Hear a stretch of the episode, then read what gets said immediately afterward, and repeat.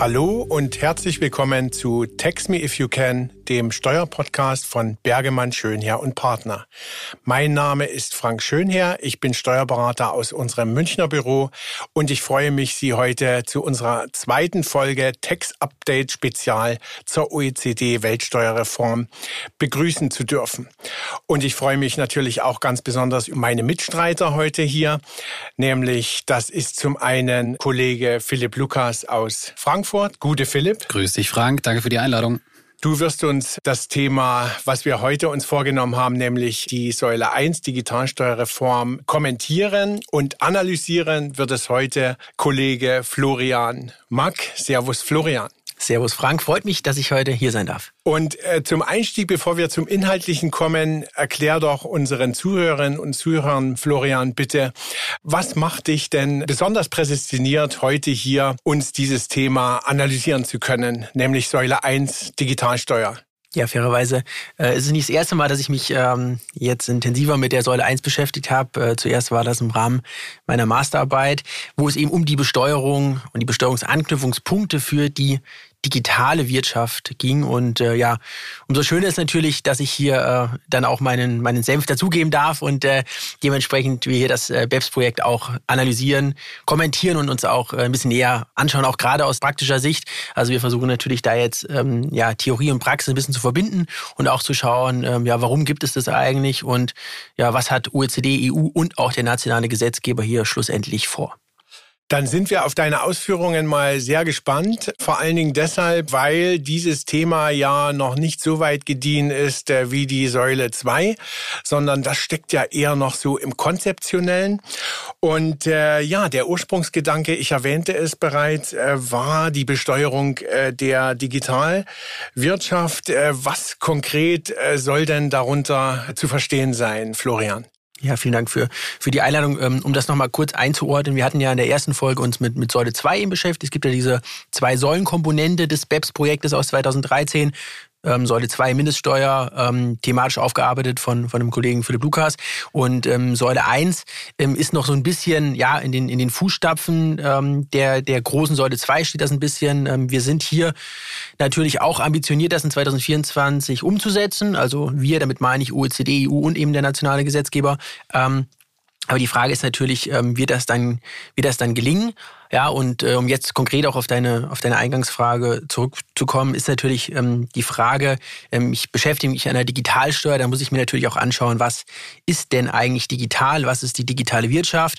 Und ähm, wenn man sich ein bisschen näher damit beschäftigt, dann kommt man, und das Ergebnis stelle ich jetzt einfach mal voran, zu, zu dem Entschluss, naja, so richtig ähm, begreifen oder definieren kann man die digitale Wirtschaft gar nicht. Es gibt keine Begriffsbestimmung. Ähm, es ist auch mangels wirtschaftlicher und rechtlicher Trennschärfe ähm, ja äußerst schwierig, hier eine Abgrenzung vorzunehmen, weil ähm, also ich rede viel mehr von, von digitalen Geschäftsaktivitäten und äh, ja, liebe Zuhörer und Zuhörer, schauen Sie doch sich äh, die DAX-Konzerne an, aber auch die Mittelständler um die Ecke. Jeder hat eigentlich mittlerweile eine gewisse Digitalisierungskomponente. Ja, wenn man, ähm, es gibt da ein paar interessante Zahlen, zum Beispiel 2018, ähm, da war das so, dass mittlerweile 30 Prozent des Umsatzes bei deutschen Industrieunternehmen mit digitalen Produkten ähm, ja generiert wurde, Tendenz steigend. Und vielleicht einen Schritt zurück, digitale Geschäftsaktivitäten.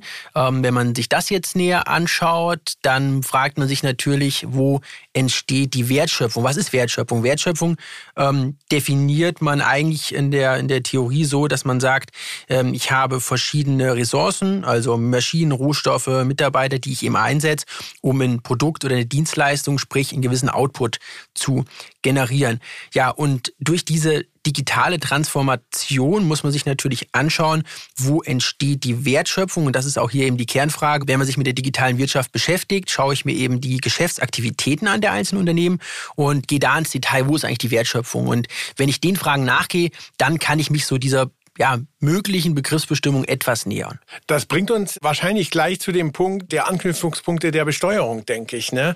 Weil die klassischen Prinzipien, die aus Gesetzen oder auch Grundprinzipien abgeleitet werden, wenn ich das richtig verstanden habe, die greifen ja nicht mehr so wirklich. Genau, also es gibt ja steuertechnisch betrachtet verschiedene Prinzipien, da kommen wir später noch dazu, aber ähm, du hast es ganz konkret gesagt, wenn wir jetzt den nationalen das nationale ähm, Gesetz anschaue, das Regelwerk, dann muss man natürlich schauen, wo habe ich hier Anknüpfungspunkte für diese digitalen Geschäftsaktivitäten. Und ähm, ich will das vielleicht ähm, vorab ein bisschen eingrenzen. Was wollen wir uns jetzt anschauen? Wir schauen uns Inbound-Konstellationen an, sprich ähm, aus der deutschen Brille Steuerausländer mit Inlandsaktivitäten. Und ähm, ja, da ist das Regelwerk relativ eindeutig. Wir haben einen abgeschlossenen Katalog im Paragraph 49 ESTG und zentrales Merkmal ist da natürlich die Betriebsstätte.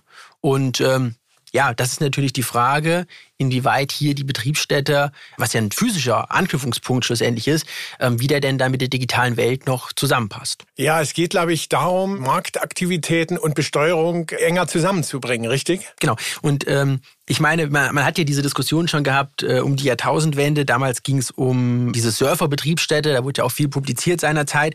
Ähm, und so hat sich das dann langsam weiterentwickelt. Jetzt ist natürlich das Problem, äh, wenn man sich äh, Paragraph 12 Satz 2 mal anschaut, ähm, ist das natürlich, also diese Katalogisierung, die da vorgenommen wurde, nicht abschließend, wodurch natürlich sich auch ein gewisser ja, Spielraum ergibt, da denn eben auch eine digitale Betriebsstelle mitunter äh, drunter zu subsumieren. Aber da wollen wir jetzt auch gar nicht näher ins Detail gehen. Fakt ist, das aktuelle Regelwerk ähm, passt nicht ganz zu den Anforderungen dieser digitalen Wirtschaft. Ähm, vielleicht noch kurz, wenn man im 49er drin sind, wir haben ja Absatz 1 Nummer 2 den Buchstaben F. Da geht es um Einkünfte aus der Vermietung, Verpachtung ähm, von, von Rechten, die in, im Inland eingetragen sind. Ähm, gibt ja auch dieses Thema Registerfälle. Da hatten wir auch schon eine Spezialfolge gemacht. Ähm, es gibt auch den Auffangtatbestand in 49 Absatz 1 Nummer 9, ja, wo ich dann ja immer auch theoretisch über Paragraph 50a in eine Quellenbesteuerung reinkommen kann. Ähm, Fakt ist aber eben, dass das alles nicht hilft, um ähm, hier die Besteuerung der digitalen Wirtschaft sicherzustellen.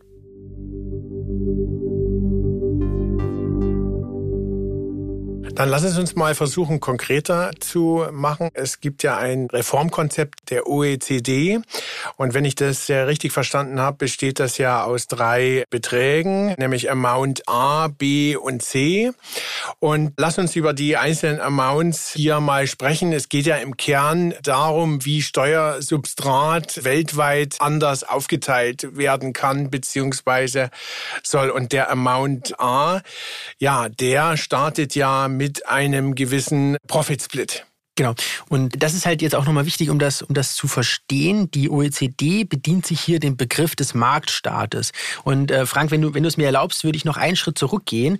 Wir hatten gerade den Paragraph 49 und haben so ein bisschen angeschaut, wie das gesetztechnisch umgesetzt ist. Aber es gibt ja noch was, was ähm, ja da drüber steht. Und zwar ist das auf der einen Seite das Ansässigkeitsprinzip und das äh, Prinzip des Quellenstaates, das Quellensteuerprinzip. Und ähm, da gestatte mir, dass wir nochmal ganz kurz einsteigen, weil das ist sehr, sehr wichtig, um die Überlegungen der OECD zu verstehen. Ansässigkeit, was heißt Ansässigkeitsprinzip? Naja, ähm, ich habe einen persönlichen oder räumlichen Anknüpfungspunkt für ein Besteuerungsrecht. Man hat dann in Deutschland mal auf die Staatsangehörigkeit, also das Nationalitätsprinzip abgestellt. Äh, Im Jahr 1925 ist man dann aber auf den Wohnsitz, Paragraph 8 AO und den gewöhnlichen Aufenthalt 9 AO äh, und bei juristischen Personen eben auf die Geschäftsleitung äh, oder den Sitz dann eben äh, zurückgegriffen. Aber das, das Problem ist halt, ähm, ich habe jetzt ein Unternehmen und das hat dann seinen Sitz in Deutschland dann habe ich ja nach der bestehenden Rechtsordnung eben eine Besteuerung am Ort der Produktion, aber nicht am Ort des Handlungserfolges. Und der Handlungserfolg ist ja bei digitalen Produkten, dann, dann kann man sich das so vorstellen, dass im Endeffekt der Nutzer irgendeine Dienstleistung, irgendein Produkt kauft, in Anspruch nimmt. Und dort ist ja quasi der Handlungserfolg in diesem sogenannten von der OECD definierten Marktstaat. Und ja, darum, darum äh, dreht sich im Endeffekt das Regelwerk ähm, der, der OECD. Und du hast gerade angesprochen, ähm, man muss natürlich hier auch das Ganze noch ein bisschen entschärfen. Wir haben einen Anwendungsbereich, der im Vergleich zu Säule 2 deutlich geringer ist. Ähm, wir sind ja bei der Säule 2 bei 750 Millionen Euro und wir sind hier bei 20 Milliarden Euro. Und äh, damit reduziert sich natürlich auch die Zahl der äh, Unternehmen, die das, die das betrifft, drastisch. Und das muss man, muss man natürlich sagen. Natürlich ist es auch hier wieder so, dass, dass die Schwelle herabgesetzt werden kann. Aber Status quo gehen wir natürlich von dieser 20 Milliarden Euro ähm, Grenze aus. Es gab da auch schon diverse Anfragen bei der Bundesregierung von verschiedenen Parteien, die da auch mal nachgefragt haben, warum denn hier so ein Unterschied ist. Ähm, da gab es aber noch keine Antwort. Also das wird, wird dann sicherlich auch die politische Diskussion dann noch zeigen. So, aber jetzt ähm, äh, entschuldige ich mich, dass ich jetzt ein bisschen, bisschen abgekommen nein, bin vom nein, eigentlichen äh, Weg. Das ist ja alles hochinteressant, aber dann lass uns doch tatsächlich jetzt mal in den Amount A einsteigen. Ja, ja wir werden konkret. Amount A lässt sich eigentlich relativ kompakt umschreiben. Ähm, besteuert werden sollen Gewinne, die 10 Prozent des Umsatzes überschreiten. Man spricht hier auch von einem sogenannten Residualgewinn. So, und von diesem Gewinn, der dann übrig bleibt, sollen eben 25 Prozent äh, direkt an die sogenannten Marktländer, Marktstaaten äh, zugewiesen werden. Das ist dieser Betrag A. Und äh, machen wir weiter gleich mit dem Betrag B. Da geht es um Marketing- und Vertriebsaktivitäten. Genau, also man, man spricht dafür äh, ja, pauschal ermittelte Fixvergütung für bestimmte lokale Routinetätigkeiten. Ähm, ja, was ist eine Routinetätigkeit? Äh, klassischerweise der Vertrieb, das Marketing, Personal, ja. Und das soll eben über diesen pauschalen Betrag B dann schlussendlich äh, zugeschlüsselt werden. Ich muss aber gestehen, so wirklich einfach hört sich das nicht an im Vergleich zu den bisherigen Systemen, die wir schon haben. Ja, das ist richtig. Und es steht ja unter dem Schirm Steuergerechtigkeit und die Steuererklärung auf dem Bierdeckel äh, werden wir auch unter Säule 1 fairerweise nicht hinbekommen. Aber es gibt, gibt natürlich Vereinfachungsregelungen oder man will natürlich die sogenannte Steuersicherheit erhöhen. Das hieß mal früher Mount C, aber äh, man versucht natürlich jetzt schon hier auch, ja, ich sag mal, Vereinfachung irgendwie in der Gestalt hinzubekommen, dass das Regelwerk nicht ganz explodiert. Das ist ja auch ein laufender Prozess. Es gibt ja verschiedene Blue Paper, es gibt verschiedene ähm, Konzepte der OECD und das zieht sich ja auch schon zehn Jahre. Ähm, und äh, wir haben immer noch kein finales Ergebnis. Das zeigt ja, wie schwierig diese Diskussionen sind und nicht nur schwierig aus äh, steuertechnischer Sicht, sondern eben auch, weil es hier ein, äh, ja, wie soll ich sagen, ein, ein politisches, ähm, einen politischen Kampf oder politische Meinungsverschiedenheiten gibt, weil man eben versuchen muss, die Meinung von äh, über 100 OECD-Staaten dann unter einen Hut zu bekommen. Genau, und dann gibt's ja noch den Amount C, der noch als Ergänzung zur Vermeidung der Doppelbesteuerung noch eingeführt werden soll. Aber hier hätte ich jetzt noch den Einschub, äh, gerade weil diese Grenze ja auch wieder politisch festgelegt wurde mit den 20 Milliarden und weil die entsprechend auch wesentlich höher ist als bei Pillar 2 könnte man mehr oder weniger auch so interpretieren, dass das eine Art äh, ja, Laborversuch ist, dass gerade die Unternehmen ähm, jetzt erstmal in die Pflicht genommen werden, die eh die Mittel haben, die wahrscheinlich auch relativ viele Marktstaaten dann abdeckt. Dann äh, hat man im Endeffekt schon mal ein Ergebnis, wenn jetzt Facebook, Amazon, Google und alle weiteren Größen in der Tech-Branche dann äh, die ersten Jahre hinter sich haben, dass man dann relativ schnell merkt, ist das was, funktioniert das so, müssen Anpassungen vorgenommen werden. Und tendenziell, wenn da jetzt eine Milliarde Umsetzungskosten anfallen, wird es denen auch wehtun, aber nicht so wie anderen Unternehmen. Ja, darauf zielte das ja ursprünglich mal ab, ne, auf die großen Tech-Konzerne, ja. Deswegen bin ich auch mal gespannt, äh, inwieweit die Amerikaner da überhaupt mitspielen. Ja, das, äh, das stimmt. Also es waren, ich habe gerade nochmal nachgeschaut, weltweit tatsächlich, oder wären es 88 Unternehmen, Stand heute, die in den Anwendungsbereich fallen. In Deutschland ähm, sind sieben Unternehmen. Ja, ähm, die OECD hatten einen Bericht mal, mal ähm, ja, vermerkt, wie viel denn das zu verteilende Steueraufkommen dann wäre, und wir reden hier von 100 Milliarden US-Dollar. Ja, also äh, weltweites zu, zu verteilendes Steueraufkommen 2500 und davon geht es jetzt um die Neuverteilung von 100 Milliarden US-Dollar. Ja, das, das sind so die nackten Zahlen hierzu. Also doch ein ordentlicher Betrag, ja. Aber ich könnte mir vorstellen, dass der deutsche Finanzminister da kritisch drauf schaut, weil wir als Exportnation, für uns hat das natürlich und das Steueraufkommen auch einiges an Auswirkungen, könnte ich mir vorstellen. Das stimmt. Also es gibt natürlich auch verschiedene Untersuchungen schon, wie sich das jetzt auf den deutschen Fiskus und den Haushalt auswirkt. Äh, aber das ähm, ja, ist natürlich noch alles ähm, relativ früh. Aber es ist klar, bei so einer Reform gibt es nicht nur Gewinner, ähm, sondern auch Verlierer. Und das macht es ja dann auch so spannend oder auch schwierig, einen Konsens zu erzielen. Ich denke, denke aber, Deutschland wird sich da am Ende nicht verschließen können und äh, wird äh, da mit dabei sein. Es gibt ja auch nicht nur Überlegungen auf Seiten der OECD, auch die EU war ja hier schon tätig, Florian. Exakt. Die EU hat mittlerweile schon zwei Richtlinienvorschläge ähm, parallel zu der OECD, muss man sagen, vorgelegt. Das war allerdings auch schon im März 2018 ja, ähm, es ging dann um, um eine ja, umsatzbasierte Sondersteuer mehr oder weniger, Digital Service Tax hieß es seinerzeit. Und ähm, hier muss man aber auch nochmal als kleiner Einschub vielleicht nochmal so, eine, so ein Exkurs ähm, im Bereich des EU-Rechts, muss man natürlich sagen, dass wir hier, zum einen haben wir ein Einstimmigkeitsprinzip in Steuerfragen, was, was nach wie vor ähm, ja brisant ist, wenn man nicht, nicht einheitlicher äh, Meinung dann ist. Und so war es eben hier auch. Diese Projekte sind gescheitert, weil ich keine, keine Mehrheit hatte dann. Und wir haben Artikel 113 Das ist ja so ein bisschen die äh, ja, Harmonisierungskompetenz der EU und die beschränkt sich ähm, eben nur auf äh, indirekte Steuern. Und das ist natürlich auch ein Problem, dass wir hier eigentlich, eigentlich mit der Ertragssteuer zu tun haben dass das, ja, was das EU-Recht angeht, auch gar nicht so einfach ist, dann diese Richtlinien auf den Weg zu bringen. Aber du hast es gesagt, es gab die Überlegung, es gibt auch äh, seit Anfang 2021 ähm, gab es weitere Überlegungen zu einer EU-Digitalabgabe. Das sollte dann als neues Eigenmittel für die Finanzierung des Corona-Aufbaupaketes äh, genutzt werden. Aber auch hier hat die Kommission dann die Pläne gestoppt. Und äh, ja, es gibt äh, insoweit eben keine europaweite Digitalabgabe Stand heute. Bis auf ein paar Einzelstaaten, die natürlich jetzt schon mal vorgeprescht sind und was eingeführt haben. Also wenn ich das richtig in Erinnerung habe, sind Österreich und Frankreich da relativ weit. Und äh, da kann man auch wieder sagen, dass es ganz gut sein kann, dass Einstimmigkeitsprinzip gerade in der EU herrscht, wenn man das am Beispiel Indien betrachtet. Äh, Indien hatte, glaube ich, auch diese umsatzbasierte Digitalsteuer einführen wollen und das ging innerhalb von ein, zwei Jahren ging das über die Bühne. Und äh, ja, in der Praxis gab es da auch relativ viel Diskussionsbedarf, weil man dann relativ schnell ähm, diese PAN, diese Identifikationsnummer in Indien beantragen musste und dann doch der Anwendungsbereich relativ weit gefasst war. Von daher kann man eigentlich froh sein, dass da erstmal nur Veto eingelegt wurde. Ja, das, das stimmt tatsächlich. Also äh, Österreich hat es ja auf Online-Werbeleistung eingeführt diese Digitalsteuer. Man hat 20 äh, Millionen Euro prognostiziert. Im Endeffekt wurden es für 2022 äh, knapp 100 Millionen Euro. Also äh, das hat dann mehr in die Kassen gespült, als vorhergesagt wurde. Aber was man natürlich auch nicht vergessen darf, du hattest Frankreich erwähnt. Frankreich hat das auf, auf den Weg gebracht oder wollte es auf den Weg bringen. Und hier hat die US-Regierung direkt reagiert und auf einmal Zölle gegen Frankreich erlassen. Also hier merkt man, wie brisant dann das Thema ist. Jetzt muss man schauen, welche Unternehmen sitzen in den USA. Ähm, dann merkt man, äh, ja, dass das hier dann eben kein Phantasialand ist.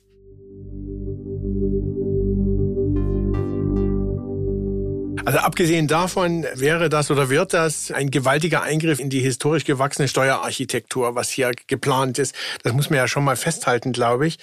Und äh, ja, die spannende Frage ist dann am Ende, äh, wie weit die Begründung äh, der OECD dann reicht, beziehungsweise wie man die Reformpläne legitimiert. Denn bisher galt ja nach meinem Verständnis das Leistungsfähigkeitsprinzip auch bei der Steuerverteilung als äh, übergeordneter Grundsatz, wobei man hier natürlich, sagen wir mal, darüber diskutiert, diskutieren kann, was genau das sein soll.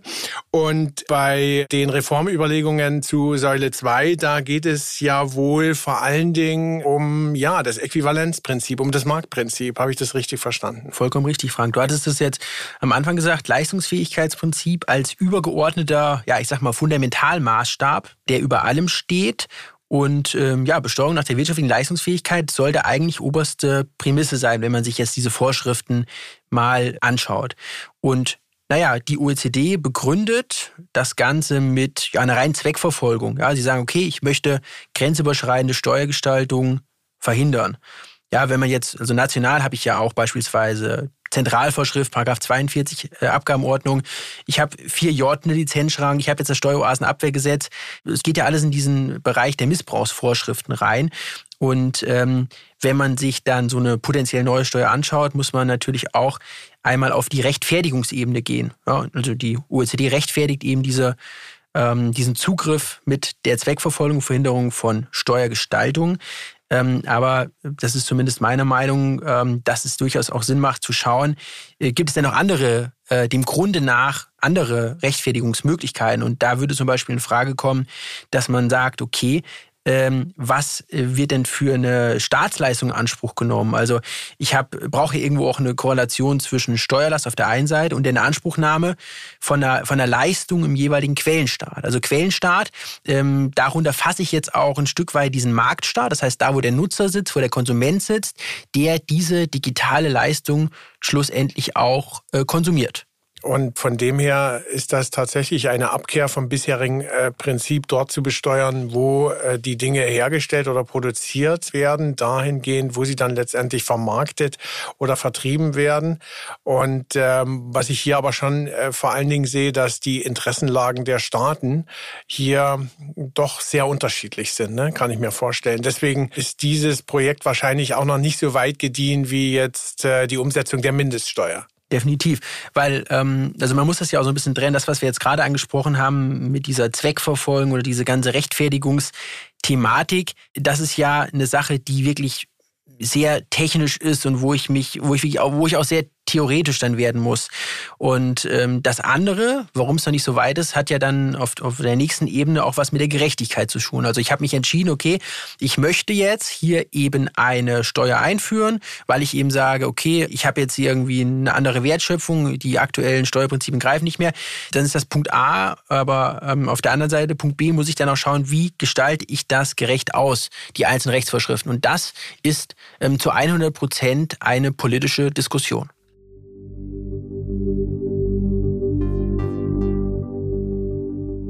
Dann lasst uns mal noch darüber sprechen, äh, wo wir jetzt hier konkret äh, stehen im Umsetzungsprozess. Die OECD hat ja im Dezember zwei Konsultationspapiere veröffentlicht, wenn ich das richtig gelesen habe, nämlich einen zu Amount A und einen zu Amount B. Genau, also ähm, die ja, die Überlegungen schreiten natürlich unabhängig jetzt von der Säule 2 auch bei Säule 1 voran. Und äh, da gab es jetzt, wie du gesagt hast, im Dezember eben äh, ja Bewegung. Ähm, einmal zu Amount ähm, A äh, vom 20. Dezember 22, wo eben jetzt noch gesagt wurde, okay, pass auf, wenn ich jetzt hier auf OECD-Ebene da was einführe, dann möchte ich aber auch, dass keine neuen Digitalsteuern auf Einzelstaatenbasis entstehen und die bereits eingeführten Digitalsteuern wieder abgeschafft werden. Also darum dreht sich so ein bisschen ähm, das eine Papier und bei dem anderen geht es um den Amount B. Wir hatten das gesagt, die Vergütung von Routinefunktionen, was wirklich eine sehr breite Anwendung hat für jeden grenzüberschreitenden Sachverhalt, Stichwort Verrechnungspreise, äh, da soll sich wirklich jeder mit beschäftigen, auch Mittelständler. Hier natürlich wieder der politische Einschub. Die Frage ist, was beispielsweise die USA macht. Ähm, eine Zustimmung scheint dort zumindest äh, ungewiss. Und ähm, ja, diese Konsultationsvereinbarung, das Papier vom, vom 8.12. zur Mount B, ähm, da äh, gilt es jetzt eben nochmal Vereinfachungsregelungen zu finden für eben diese Festlegung diese angemessenen Verrechnungspreise für diese Tätigkeiten. Äh, ja, und äh, ja, da muss man natürlich abwarten, weil hier auch dann noch Stellungnahmen oder ja, Anmerkungen von Verbänden dann eben gefordert werden und sicherlich auch noch eingehen werden bei der OECD. Das ist auch ein sehr guter Punkt, ähm, insbesondere jetzt im Hinblick auf Amount A. Wenn man jetzt mal schaut, was einzelne Staaten schon eingeführt haben und was da an Mehrsteuern rankommen. Ich habe jetzt keine Zahlen für Indien, aber du hast jetzt für Österreich geliefert. Wenn die mit 20 Millionen Euro gerechnet haben und haben jetzt 100 Millionen rausbekommen, dann äh, wird man relativ schnell merken, dass sich die ganze Sache auch relativ schnell lohnen kann. Indien würde ich vermuten jetzt aufgrund der Größe und der Masse der Leute und Firmen, die dort sitzen, wird das wahrscheinlich nochmal ein ganz anderer Betrag sein. Das heißt, äh, man muss natürlich von OECD-Ebene auf die Staaten zugehen, muss denen was anbieten. Ist dann natürlich fraglich, ob das bei der Grenze von 20 Milliarden bleibt, weil wenn die dann Eingeständnisse machen müssten, in dem Sinne, dass so die Digitalsteuer, die funktioniert und auch schon eingeführt wurde, wieder abschaffen müssen und daraus dann weniger Geld rausbekommen, könnte ich mir vorstellen, dass da das eine oder andere Veto in der Runde dabei sein wird. Wobei man natürlich jetzt sagen muss, die, die grundsätzliche Einigung auf OECD, auf globaler Ebene besteht. Und ähm, das ist ja auch so dieses multilaterale Instrument. Äh, das ist jetzt quasi ähm, ja ähnlich im Doppelbesteuerungsabkommen, ähm, aber äh, nochmal nochmal, ich sage jetzt mal, schon, schon was Innovatives, wo man dann eben äh, das Ganze auf die nächste Ebene, sprich jetzt in unserem Fall auf die EU-Ebene bringen werden muss oder auch möchte. Und dann wird die EU eben einen Richtlinienvorschlag äh, machen, beziehungsweise eine Richtlinie dann schlussendlich rausbringen, um den Gesetzgeber zur Umsetzung zu verpflichten. Und du hast es gesagt, ähm, gerade in den aktuellen Zeiten ist natürlich äh, das Finanzierungsthema nicht zu vernachlässigen. Es gibt auch einen Vorschlag von der Europäischen Kommission, die sagt, okay, 15 Prozent von dem Anteil, also dem Residualgewinn, Amount A, der den Mitgliedstaaten zugewiesen werden soll, ja, davon sollen eben 15 Prozent als Eigenmittel in den EU-Haushalt fließen. Wir reden hier von zweieinhalb bis vier Milliarden Euro und das ist natürlich schon eine wuchtige Finanzierungsquelle auch für die EU.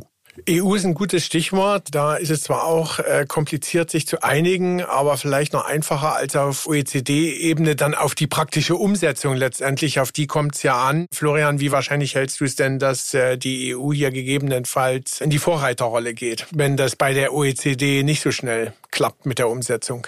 Ja, es ist sehr, sehr wahrscheinlich, dass die EU unabhängig von der OECD äh, dann tätig wird. Und das hat sich nicht zuletzt im Dezember gezeigt. Wir haben ja bei Säule 2 ein, eine Richtlinie von der EU. Da gibt es einen Artikel 57 und der sagt, okay, also sinngemäß, ähm, passt mal auf, wenn wir jetzt bis zum 30.06.2023 äh, hier nicht vorankommen, ja, dann äh, wird eben eine Überprüfung vorgenommen und man, man schaut dann, okay, wie weit ist die Umsetzung von Säule 1 und ansonsten behält sich hier eben die, äh, ja, die EU vor, zu reagieren. Und ähm, so, so steht es drin, eben den steuerlichen Herausforderungen im Zusammenhang mit der Digitalisierung der Wirtschaft ja, äh, entgegenzuwirken und lässt dann eben einen eigenen Vorschlag dann wahrscheinlich äh, ja, aus der Tüte. Das scheint mir wahrscheinlicher zu sein, als dass die OECD hier mit einem konkreten Umsetzungsvorschlag kommt, richtig? Ja, der, der, der Umsetzungsvorschlag ist ja schon mehr oder weniger konkret. Die Einigung ist auch da. Ähm, Denkbar ist natürlich, äh, dass es noch scheitert, aber man ist hier von allen Seiten bestrebt, weil das Projekt schon so lange geht, weil es so eine große Bedeutung hat. Auch hier analog Säule 2 ein Ergebnis zu erzielen. Man muss natürlich auch sagen, Säule 1 und Säule 2 ähm, hängt ja auch irgendwo äh, miteinander zusammen. Es darf durchaus unterstellt werden, dass ähm, hier natürlich auch schon Vereinbarungen getroffen wurden, äh, die eben beide Säulen beinhalten. Also das heißt, auch hier ist in zumindest den nächsten Jahren konkret etwas zu erwarten, was dann uns auch hier in Gesetzesform äh, begleiten wird. Exakt. Wir gehen davon aus, dass ja frühestens 2024, tendenziell ein bisschen später, das dann konkret wird. Wie gesagt, es betrifft in Deutschland nur äh, eine Handvoll Unternehmen, kann aber durchaus noch ähm, ja, relevant bekommen für deutlich mehr Unternehmen und auch große Mittelständler. Ja, dann äh, wissen wir ja, was da gegebenenfalls in nächster Zeit auf uns zukommt. Wir werden uns auf jeden Fall mit dem Thema weiter beschäftigen müssen, das im Auge haben und dir auf dem Laufenden halten.